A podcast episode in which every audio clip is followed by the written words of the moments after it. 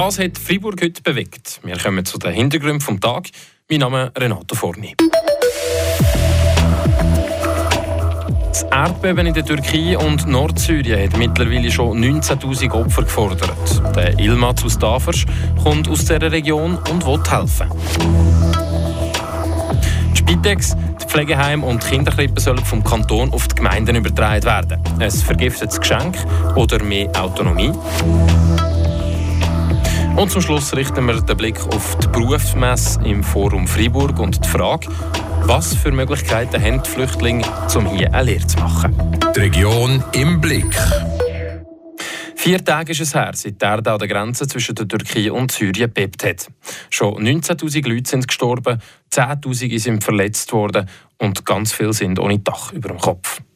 Der Ilmaz Konus aus Tafers ist in dieser Region geboren und er hat seinen Verwandten, Bekannten, aber auch allen anderen Leuten in diesem Gebiet helfen wie er das gemacht hat, hat er unserer Redaktorin Andrea Schweitzer erzählt. Der Ilmaz Konus ist erst mit 14 in die Schweiz gekommen. Vorher war sein Daheim Gishanzeb, eine Provinz im Südosten der Türkei, wo immer noch ein Teil von seiner Familie lebt. Nur bei mir, äh, bei uns ins Dorf, äh, sind äh, heute Morgen telefoniert, nach 30 Toten, wo, wo gestorben sind. Also bei uns in der Familie gibt es Verletzte, aber zum Glück äh, gibt es keine Tote.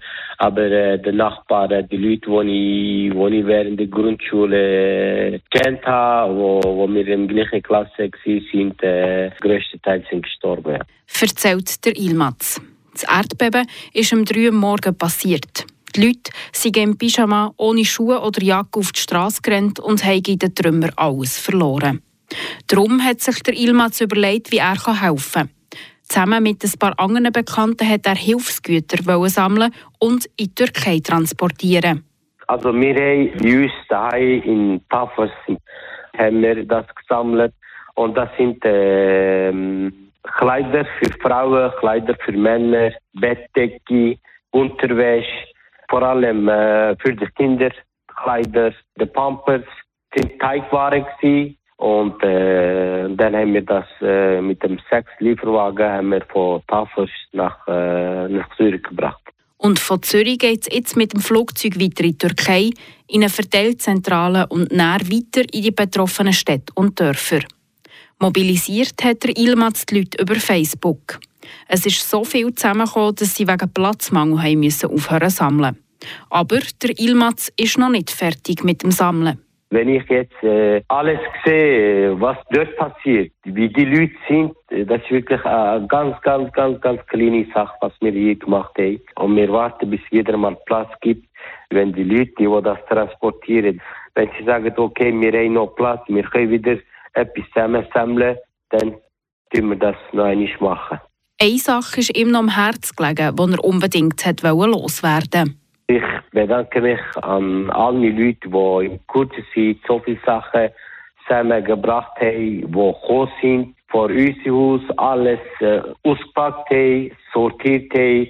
Ich weiß nicht, wie ich das erklären muss, aber es ist wirklich äh, ein schwieriger Moment für uns alle sagt Ilmaz Konus im Beitrag von Andrea Schweitzer. Auf frapp.ch sehen ihr auch noch, was alles gesammelt worden ist für die Erdbebenopfer in der Türkei. Der Kanton will den Gemeinden mehr Kompetenzen übergeben, besonders im Bereich der Gesundheitsbetreuung und bei den Kinderkrippen. So würden total 75 Millionen übertragen werden. Ein vergiftetes Geschenk oder doch endlich mehr Autonomie? Das wollte ich von den Gemeinden wissen. Spitex und die Pflegeheime sollen vom Kanton auf die Gemeindeebene transferiert werden. Wegen der alternden Bevölkerung sind diese Kosten aber schwierig abzuschätzen, kritisiert SP-Grossrätin Julia Senti vor allem die Unsicherheit, die im Moment noch besteht. Oder man weiß nicht, welche Mehrkosten nach einer Gemeinde zu tragen haben. Und ich kann mir sehr gut vorstellen, dass das vor allem für kleine Gemeinden nachher sehr schwierig zu tragen wird, je nachdem. Vielleicht werden die dann zu Fusionen gezwungen, vielleicht wird eine Steuererhöhung nötig. Und ich sehe dort einfach konkrete Probleme, dass man dann nicht mehr den Service kann bieten kann, den eigentlich Bürger erwarten. Es ist also eher ein schleichender Druck auf die kleinen Gemeinden zum Fusionieren als zusätzliche Autonomie. Der bürgerliche Sendung von Güffers sieht das genau gleich. Dort Manihus differenziert aber. Ja, auf der einen Seite begrüße ich natürlich eine Aufgabenentflechtung zwischen Kanton und der Gemeinde sehr. respektive die damit verbundene Stärkung von der Gemeinsautonomie. Allerdings bin ich auch der Meinung, dass für die Aufgabenbewältigung durch Gemeinden das reine Milizsystem, wie wir es heute haben, doch auch langsam an seine Grenzen stoßen. Gerade die kleinen Gemeinden haben also zu wenig professionelle Strukturen und Personal, um die neuen Kompetenzen im Gesundheitsbereich zu meistern. Erwartet das Amt für Gemeinden darum jetzt künftig mehr Unterstützungsanfragen? Nein, sagt der Amtsvorsteher Samuel Russier. Alors non, pas nécessairement, parce qu'encore une fois, ce sont des domaines qui sont beaucoup gérés par des associations de communes déjà, donc qui ont déjà une structure euh, professionnelle. Ce, ce ne sont pas des nouvelles missions, mais c'est simplement une clarification de, de l'ampleur de la mission et une clarification des, Financements. Die Kompetenzverschiebung vom Kanton zu den Gemeinden ist eigentlich nur eine Klarstellung von dem, was heute schon so praktiziert wird.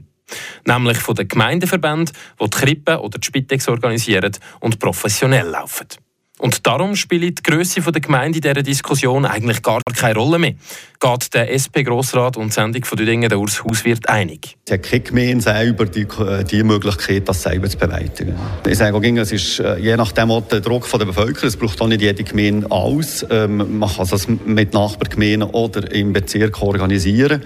Das sind Bilder, die aber ähm, eine Gemeinde besser kann bewältigen kann als ein Kanton. Die Nähe und die bestehenden Gemeindeverbände die sprechen also für die Kompetenzverschiebung vom Kanton zu den Gemeinden.